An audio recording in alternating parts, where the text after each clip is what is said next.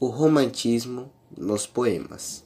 O romantismo foi um movimento artístico que surgiu na Europa no século XVIII e durou até meados do século XIX.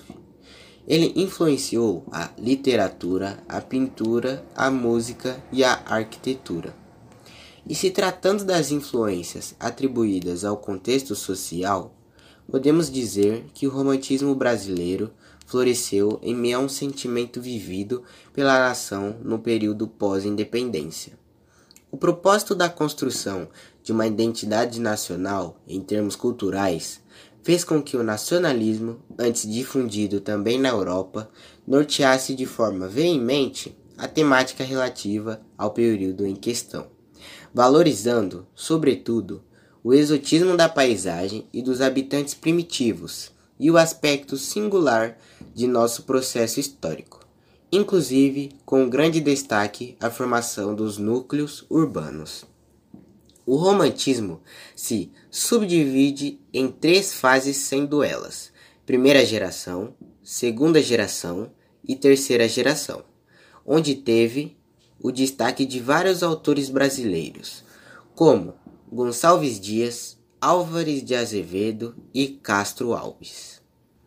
O romantismo tem suas características, algumas delas são: estrutura do texto em prosa, desenvolvimento de um núcleo central, o indivíduo passa a ser o centro das atenções, surgimento de um público consumidor, uso de versos livres e versos brancos, exaltação do nacionalismo, da natureza e da pátria idealização da sociedade, do amor e da mulher, criação de um herói nacional, sentimentalismo e supervalorização das emoções pessoais, subjetivismo e egocentrismo, saudade da infância, fuga da realidade.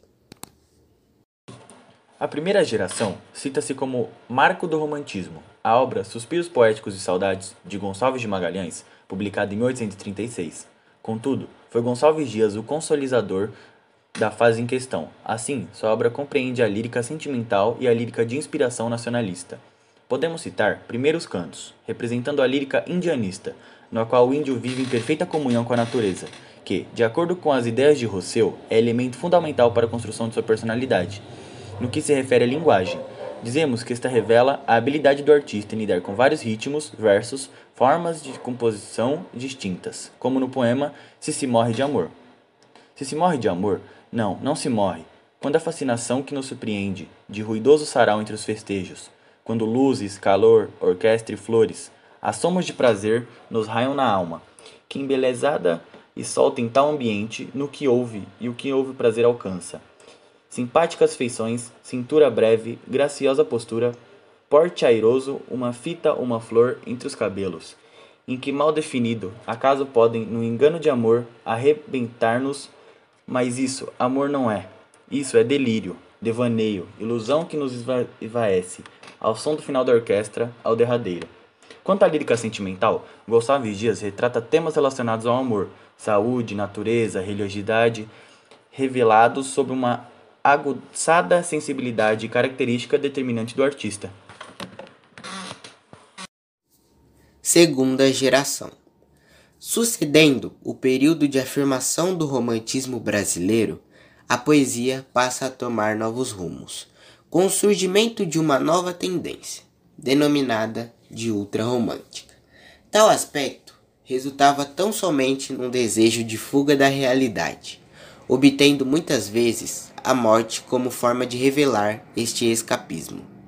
Tamanha morbidez é resultante de Satã, símbolo revelador dos valores cultivados pelos ultrarromânticos, manifestados pela loucura, pelo desejo de se entregar à bebida, às drogas, ao tédio e, sobretudo, à doença, revelada pela física na época conhecida como tuberculose chegando a matar muitas pessoas. Por esta razão, a fase em vogal é também conhecida como o mal do século.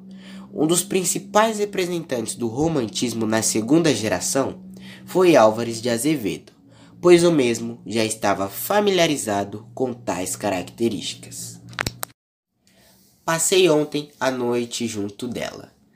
Passei ontem a noite junto dela. Do camarote a divisão se erguia. Apenas entre nós e eu vivia, no doce alento dessa virgem bela. Tanto amor, tanto fogo se revela, naqueles olhos negros só havia música mais do céu, mais harmonia, aspirando nessa alma de uma donzela. Como era doce aquele seio arfando, nos lábios que sorriso feiticeiro. Daquelas horas lembro-me chorando, mas o que é triste dói ao mundo inteiro. É sentir todo o seio palpitando, cheio de amores e dormir solteiro. Neste soneto, o sujeito confessa que passou a noite perto da amada.